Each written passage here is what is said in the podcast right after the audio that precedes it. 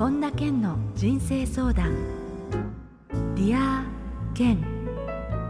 皆さんこんにちは。本田健の人生相談ディア健。ナビゲーターの小林まどかです。健さん今週もよろしくお願いいたします、はい、よろしくお願いします。さてあの健さんの英語のオンラインサロンありがとリビングコミュニティなんですけれどあのちょうど立ち上がりますっていう時にこの番組でも伺ったと思うんですが、うん、久しぶりにちょっとこの情報を伺おうと思って、えー、これが2021年去年の8月からスタートしてるんですね。なんか早くないですか？もうそんな前なんだっていう感じの印象なんですけど。ね、あの改めてどんなサロンか知らない方のために、ケンさんから簡単にご紹介いただけますか？はい、今あのありがとうリビングコミュニティって言って、えー、こう僕の本を読んでくださったり YouTube 見たりした方が今世界から大体5600名ぐらい行ったり来たりしてると思うんですけど、えー、今集まってくださってて、えー、もういろんな世界中の国の人たちが集まってるんですよね。アゼルバイジャンの人もいれば、えー、スウェーデンの人もいるスイススペインアメリカ、えー、もいますしもうほぼほぼ世界のあの主要2 3 0カ国になってると思うんですけどだから英語のネイティブの人たちが半分ぐらいかな。あそれ以外の人たちは下手くそな英語で、でもね、なんとかお互い、本田健っていうキーワードで合ってる人たちだから、ものすごいね、いい人たち多いんですよね。えー、あのこれは日本語の健さんのオンラインサロンと同じように、うん、毎月その健さんがサロンメンバー向けに英語でセミナーもされてるわけですか？そうですそうです。なので僕は一月に1回オンラインサロンメンバー向けに、えー、英語でなんかここ一つテーマを決めて30分ぐらい喋って、えー、そして Q&A をやるってことをやってます。えー、これ時間で設定どうされてるんですか？えっとね朝早い時間は、えー、ヨーロッパとアメリカが OK だったりするんです。はい、夜遅い時間もあのあの、ま、だからアメリカ向けにやるときとヨーロッパ向けにやるときとちょっと時間を変えてるんですけどね。えー、えー、そうするとあのいろんなそういう QA でお答えになるっていうことで、うん、あのなんか印象に残ってる質問とかってどうですか？それとももう本当にそういうのって世界もう国境関係なく人種関係なく同じような悩みなんでしょうか？ほぼほぼ一緒ですね。だからやっぱりその自分自身をどうやって見つけていくのか、うん、意と分かっちゃっていくのかっていうのに家族が絡んできたりとかしますけど。すごい一緒ですね。だから本当にね、人間って一緒だなって思います。そうなんですね。うん、えー、でもね、本当半分ぐらいが英語がネイティブじゃない人たちもいるっていうことなので、うん、ちょっとこう英語のトライでやってみたいっていう方も入ってみるとまた楽しい世界が広がるかもしれないですね。そうですね。だから今、その英語を勉強しようとしている日本人の人たちもパラパラ。でもね、ほとんどの人たちが、えっと、8割ぐらいが外国の人なんですよね。で、日本人はまだ全然少数派なので、ぜひね、日本人の方も入ってきてもらいたいなと思ってるんですけど。ね、これ、あの、毎月、面白いですね。8.88ドルなんですね。設定の、そうそうそう。ね、8ドル88セントっていう値段にしてます。ええー、そうなんですね。はい、なので、ぜひこのありがとうリビングコミュニティあ興味あるなっていう方は、あのケンさんの日本語ではなくて、英語の方のケン・ホンダの公式ホームページから見られますので、えぜひちょっとご覧になってみてください。えー、ということで、本田健の人生相談、デアケン、今日も最後までお楽しみください。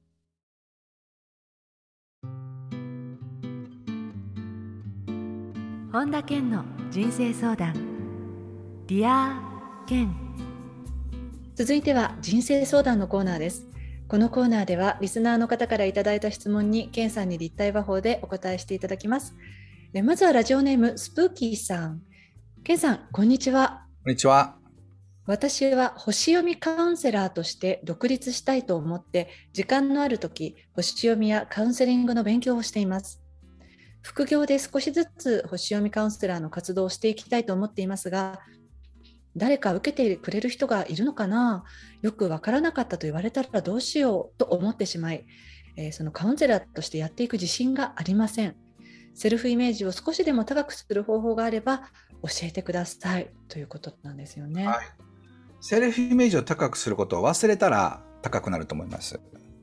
えー、あセルフイメージ高くしなきゃしなきゃっていうこと自体を忘れた時にはもう高くなってるっていうことですか？そうそうそう。だからそんなことを忘れてどうやったらクライアントの人たちの役に立てるだろうって、えであのどういうふうなことをやればもっと私がやってることが世の中にね広まっていくだろうとかってそこに与えることに一生懸命になったら気がついたら100人とか200人とか500人とかクライアントがいっぱいいてえ私ってそんなに認められてるんだっていうふうになると思います。へーそうなったらね気がついたらあ結構セルフイメージが高くなってるなってことに気がつくと思います。じゃあある意味それはバロメーターですか？でもなんかそうなっちゃうとパッてあセルフイメージって思った瞬間にあまたケンさん言ってたようにセルフイメージ低いんだなって なんかそこもまたちょっとあの気になっちゃいそうですけれど、だからねセルフイメージって体調みたいなもんでね脈拍とかねねあのあるいは血糖値とかって一緒で高かったり低かったりするんですよ。はいだからご飯食べた後は血糖値高いでしょうしえお腹空いたら血糖値が下がってるってことでしょうしはい。だからそれは高くても低くてもあの仕事はできますよね。うん。だからセルフイメージが高くないとあの自信が出ないってわけじゃなくて僕だってね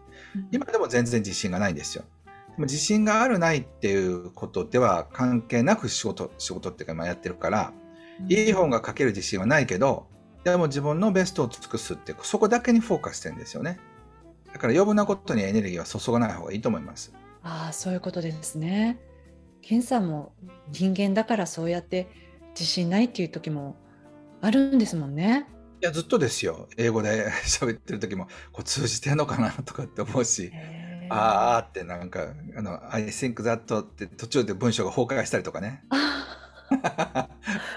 朝早い時も多いからちょっとなんか眠かったりとかするとぼーっとして文章が崩壊してるんですよ。あ しょうがないから「forget it」もっぺん言いますって「I'll say it again」って言ってなんかもっぺん言いますって言ってうん言い出すんだけど2回目もこけたりとかね足がもつれたりとか口がもつれたりするんですよ。自信はないけどでも相手は待ってくれるんですよね。うんだから自信がなかったらやめんのかっていうことですよ。うんえだから自信があるからないからとかセルフイメージが高いからとかそんなことは忘れた方がいいと思います。ですねですね。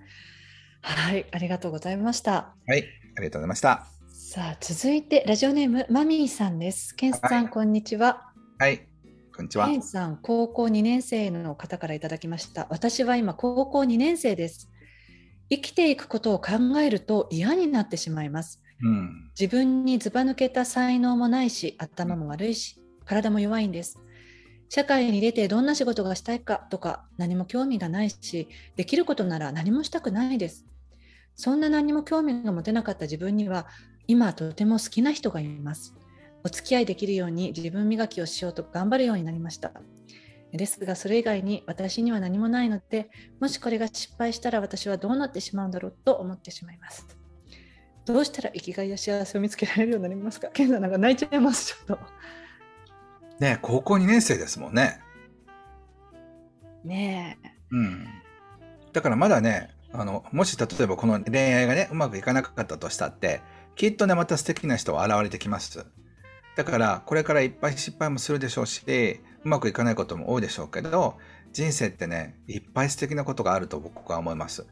なので今ね高校2年生で受験とかそういうのとかあったりとかするかもしれないしその自分の高校2年生のことを考えてもなんかいいことあんのかなって思ったりとかしますけどうんやっぱりね、ある程度長い30年、40年、50年生きてる人に聞けば、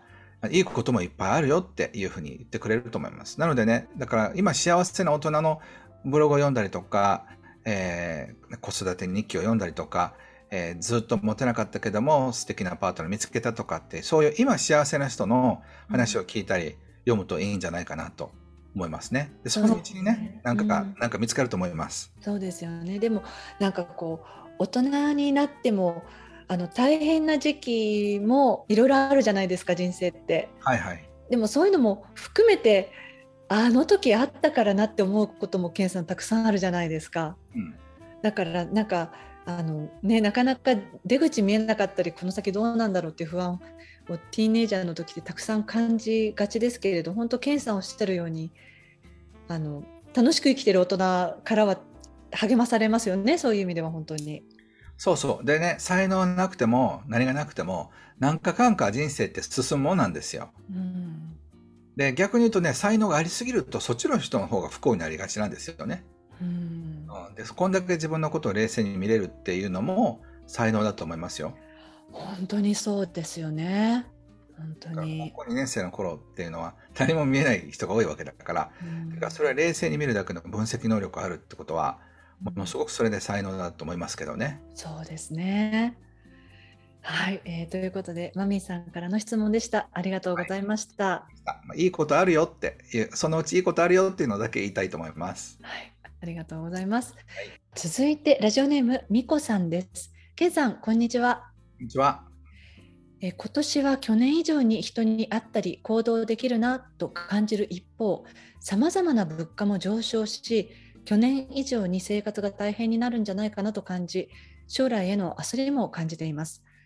今将来への焦りを感じても仕方がないと思いつつ不安でたまりませんえーこの将来への焦りを減らすためにできることがあれば教えてくださいということなんですよねあのね、焦りはお金を稼いだから減るものでもないんですよ。ええで、その不安も結局今すぐ解消することってできないんですよね。はいで、あの何ができるかってことを考えていくと、その不安の原因、えこれをやっぱり突き詰める必要がありますよね。っていうのは、焦りと不安っていうのは両輪でどんどん自分が自分たちがお互いを拡大させていくんですよ。はい焦ると不安になるし不安になると焦るしみたいなどんどんどんどんなんてでもそそもそもなんで焦ってんだったっけ？みたいなねことになるんですよ。えそして何が不安だったなんだったっけってことになると思うんですよね。えうんでこれからまあ物価も上昇するしその大変になるというふうに思ってるってことはその収入が増えないってことですよね。うん収入が同じように増えていけば何の問題もないわけですよ。うんなので不安でたまらなくて焦るっていうふうなところにエネルギーを浪費するのかじゃあ具体的にどうやったら来年以降収入が増やしていけられるのかってここにフォーカスすればいいんですよ。うんでそのどうやったら収入を増やせるのかなっていうことに関してクリエイティブにいろんな方法を考えられるかどうかっていうのでワクワクできたら締めたもんですよね。うんそうですそこであでも無理だと思ったらより不安を感じる人もいると思うんですけどこのできることとできないことがあるんですよ。うん。で物価が上昇する。これを変えることは個人では無理ですよね。はい。でも収入を上げることだったらできるはずですよ。はい。じゃあどうやったら収入を上げられるのかっていうことを実際に考え出すことによって、えー今ねやあのやってる仕事を辞めて独立するって方向に行くのかもしれないし。うんこれを人生を面白くするきっかけにしようっていうふうに思ったらそういう意味では焦りとか不安は減るはずです。かだから具体的に何かできることが見えてくるとええこっちの方に意識がいくのでええ不安とか焦りっていうのは相当減るでしょうね。あーあのケンさんよく同時にそういうそのネガティブなものとポジティブなものって同時には感じられないっておっしゃるじゃないですか。うんうんうんうんだからよりそういうあちょっと焦ったりなんかちょっと不安だなっていう時はよりあえてその逆の部分に意識を向けた方がいいんですかねでもそういうふうに思うとよりなんとなくね不安も意識向けちゃいますね。だからね、何に対して不安になってるのかっていうのは冷静に見ればいいんですよ。うん例えばだから、その物価が上昇して生活が大変になるところでお金が、えーなくなる、赤字っぽくなる、あるいは貯金を取り崩さなくちゃいけない。それで、例えばそんなすごい大きな問題だとは思わないんですよね。うんうん。で、じゃあそれをきっかけにして収入を増やす方法を考えればいいわけだから。うんだからできることは、えー収入を増やすこと。できないことは物価上昇を止めること。なので、自分ができることにフォーカスしていけばいいってことなんですよね。そうですね。そしてそれあの物価が上昇したおかげで、本当に自分のね、やりたいことを、えー集中していけるっていうことがクリアになってくるわけで。ええなので、焦ったり不安に思う代わりに、なんてラッキーなんだって思うこともできますよね。うん、そうですね。だから一つの状況に対して、そういう意味ではいろんな方法が、あの、それに対して反応するあのパターンがあるってことですよ。そうですね。でそしてそのパターンを選ぶことはできるってことですよね。ええそう思ったらね、あ不安と焦りにエネルギーを投資して消費してすんのはもったいないなって思ってくると思います。うんはい、えーラジオネームみこさんからの質問でした。ありがとうございました。わかりました。えー続いて、えーラジオネーム桜井さんです。けんさん、こんにちは。こんにちは。私は一つ一つのことに時間を使いすぎてしまうことが悩みです。簡単なミスはしないようにと気にするあんまり、簡単な作業でも時間をかけてチェックしてしまいます。たまにそれでも間違いがあったりすると、そのことばかり思い出してしまい、自分のことが信用できず、どんどん慎重に確認をするようになってしまい、確認に時間がかかってしまいます。えー、ずっと気を張り続けていてとても疲れてしまいます。考え方が間違っているのでしょうか？アドバイスをいただけると嬉しいです。これはね、あの、先ほどの質問と一緒で、何に時間を使うのかってことなんですよね。はい。で例えばミスしてもどんどん早くやっていこうっていう風なキャラに変換するのか、えー、あるいはもう時間を決めてその,、ま、その時間の中でできることをやっていくのかっていうその2つしかないんですよね。うん、でそしてその自分がミスしたらダメだっていう風な観念を手放す、えー、自分を癒すってことに時間をかけてそのパターンを変えるって方法もありますよね。うん、うん、でもいずれにしても何かをやらない限りそのずっと一つのパターンが続いていくわけでそのさっき言ったどれを選択するのかってことを考えたらどうでしょうか？うんね、こう不安で時間をかけてチェックして結果また何かミスっていうと本当ここに書かれてるようになおさら自分のこと信用できなくなっちゃうっていうのはでもなんか分かりますよね。そうそう。でもそれってねなんか手をいっぱい洗わないと外に出れないっていうそう脅迫観念っていうののちょっと継承でもあるんですよね。はいはい、そうなんかガスがね、えー、あの消したかな忘れて、うん、そうそうそうそれってそういうふうなことを聞いたら僕も気になったりとかしてね。だから、うん、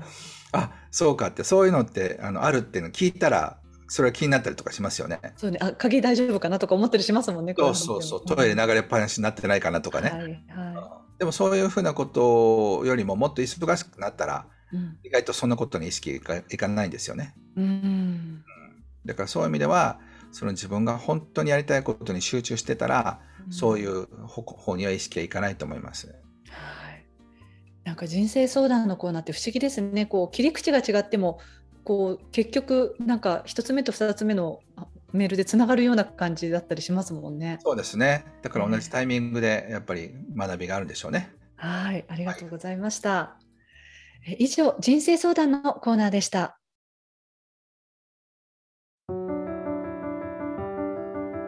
本田健の人生相談ディア健続いてはハッピーライブラリーのコーナーです。皆さんが人生を幸せにより豊かに過ごせるための特別な一冊をご紹介しています。それでは最初の一冊目ご紹介ください。はい。ディストピア化の新幸福論。前野隆さんという方が書かれた本です。はい、えー、前野隆さんは健さん以前、えー、インタビューご一緒されてましたよね。はい、はい、えー、あの今メールのやり取りもしてるんですけど、えー、この方の周りに代表作になるようなものすごく分厚い本なんですよね。今実はここにあるんですけど、辞書のような。へ図鑑ぐらいの対策で今これで273ページですからね。へこう対策なんですけど、えー、まあ、幸福って何なのかっていうのと、まあ、ある意味人類レベルでこう、書き起こしているのでものすごい深い本ですね。えー、そういう人類の、ね、方向性とかそういうのに興味がある方は、えー、僕はすごくこれ響きましたけどあのぜひ読んでいただきたいですね。はいありがとうございます続いての一冊を教えてください。はい、桜井秀則さんが書かれた開運大全という本ですね。はい、もうね、あの、ケンさんのこの番組をずっと聞いていらっしゃる方ももうご存知だと思いますが、えー、ケンさんのメンターのお一人でもいらっしゃいますよね。はい。あの本の中にね、それでも運命を変えられるってあるんですけど、えー、そのこう自分のね人生の運の流れみたいなのを知りたい方はぜひ目を通してください。えー、はい、ぜひこちらの一冊も皆さんチェックしてみてください。はい、えー、このコーナーではあなたからのおすすめの一冊も募集しています。ディアケンアットマーク ioffice.com までお送りください。以上、ハッピーライブラリーのコーナーでした。それでは、ケンさん、今日の名言をお願いします。幸せな人生とは、探して見つかるものではなく、自分で作っていくものです。トーマス・モンソン。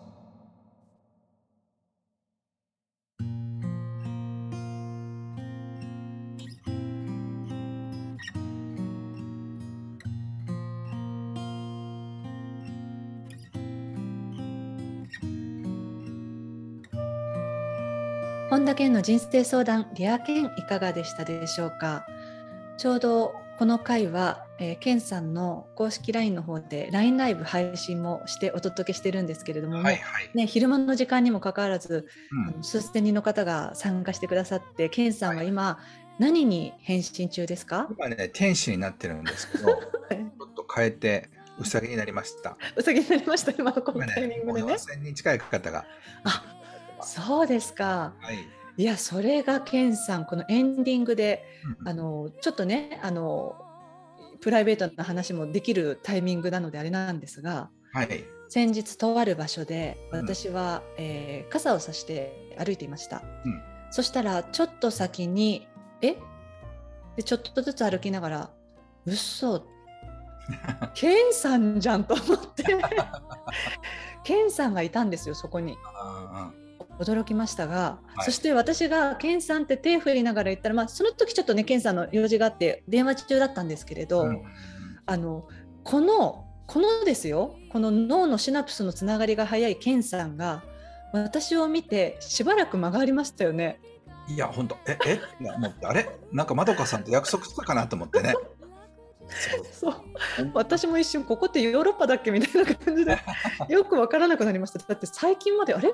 ヨーロッパ行っててそのケンさんがどうしてここにみたいな感じだったんですけれど。ねだって普通道端で会いますか。それもあの普通の知り合いじゃなくてまどかさんみたいなねこうずっともう10年近くいろいろやってるような人と、ね、びっくりですよね。びっくりでした。本当に驚きましたねあの時はねその後ね久しぶりにあのお茶したんですけど。そうですよ、うん、でも考えたらまどかさんと外でお茶するなんてことってなかったかもしれませんないです。あのあそうですね。例えばセミナーで公開収録とか、うん、あのそういう時にちょっと時間ある時はでもその時も2人っていうことはないからいっぱいもう人がいますもん。そうですよ。だから2人でっていうのは初めてですよね。収録だっていつも6人とかいますもんね。そうですよ。そうですよ本当にね驚きましたね。でもケンさんそのほらこういうことってでも割と多いんだよっておっしゃってましたけれど、はい、誰かしら日常で会われるんですか？会います会います。あのこの間もあのうちの近所のスーパーでコーヒーの試飲をやってらっしゃる方が「コーヒーいかがですか?」って言ったら「今いいです」って言ったら「本田健さんですよね」っていうふうに言われて「そうです」って「いつもディア健とか見てます」って言うから「買いますよ」って言って買いました。そうやってなんかあのそうやって声かけていただいたりとかね。へえ。道端でっていうのもありますし、まあ本当に親しい友人と出会うこともありますし、例えば和田博美さんとかとね、ばったり会ったりとか、ああれ約束したかなとかって思うようなことありますね。えー、いや本当でもね、ケンさんは遠目から見てもケンさんでしたよ。そうですか、ええ、まあ、髪の毛が長かったりとかするんでねしかもあのほらシャツもあのいつもディアケンで着られてるような柄の可愛らしい感じとかのものも着られてたからねはい、もうすぐ分かりました私ちょっと小走りで近寄りましたもんね ね、面白いですね。そうですね。うう偶然があると面白いですね。ね、あとね、本来ね、ここのエンディングでちょっと聞きたかった質問もちょっとだけ聞いていいですか、ケンさん。はい。あの、ケンさんは。日常であの YouTube ってご覧になることってありますか？僕ね結構音だけ聞いてることが多いです。ああそうですか。あじゃあなながら聞きみたいな感じですか？そうそうそう。じっと見るのはあんまり少なくて、ええ、で中国語のやつをやったりとか聞いたりとかあ。と英語のそういうなんか面白い動画とかあとはちゃんとした講演みたいなのとかも多いですし日本語と英語と中国語があれかな日本語と英語は4割4割中国語は2割みたいなそんな感じですかね。そうすると基本的には自分のその語学に関しての、まあ、中国語で言えばちょっとブラッシュアップになるとかそういうことで YouTube って使われてるんですか？そうですね。あとはなんかその海外の例えばその自分が行こうと思ってるフィンランドに住んでる人のそういうビデオのやつとかね。ああいいですね。Vlog ですよね。そういうのを見たりとかして。なので結構僕 YouTube はあのもう中毒してるぐらい、まあ、ずっと見てませんけどね。ええ。ー、ますね。あれですか？あの癒し系の例えば可愛いワンコとか猫ちゃんのとかそういうの見たりすることはありますか？たまに見ますけどそうするとそんなばっかり入ってくるから。そうそうそうそう。あんまりねあのまあたまにぐらいですね。あそうなんですね。あれはやばいですよね中毒するから。そう見ちゃうからね。はい、えー、よっぽどあのなんか暇になっておじいちゃんになったら そうなんですね。はい、ありがとうございました。えー、さて本田健オンラインサロンでは毎月980円でサロンメンバーのみが視聴できる健さんのオンラインセミナーや特別ゲストとの対談などいろいろなコンテンツを配信しています。今年の1月から毎月100円で600回以上のディアケンのバックナンバーが聞き放題のディアケンプレミアムがポッドキャストでスタートしています。ボイシーでは毎朝無料配信中の本田健の1分間コーチング、そして本田健書店や最新情報に関しては、健さんの公式ホームページや LINE アットで配信していますので、ぜひご確認ください。えということで、健さん、今週もどうもありがとうございました。はい、ありがとうございました。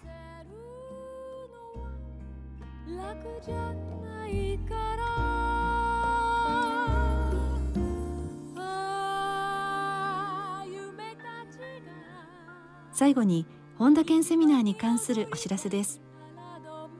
7月23日土曜日願望を実現する引き寄せの仕組みが開催されます。詳しくは本田健公式ホームページよりご確認ください。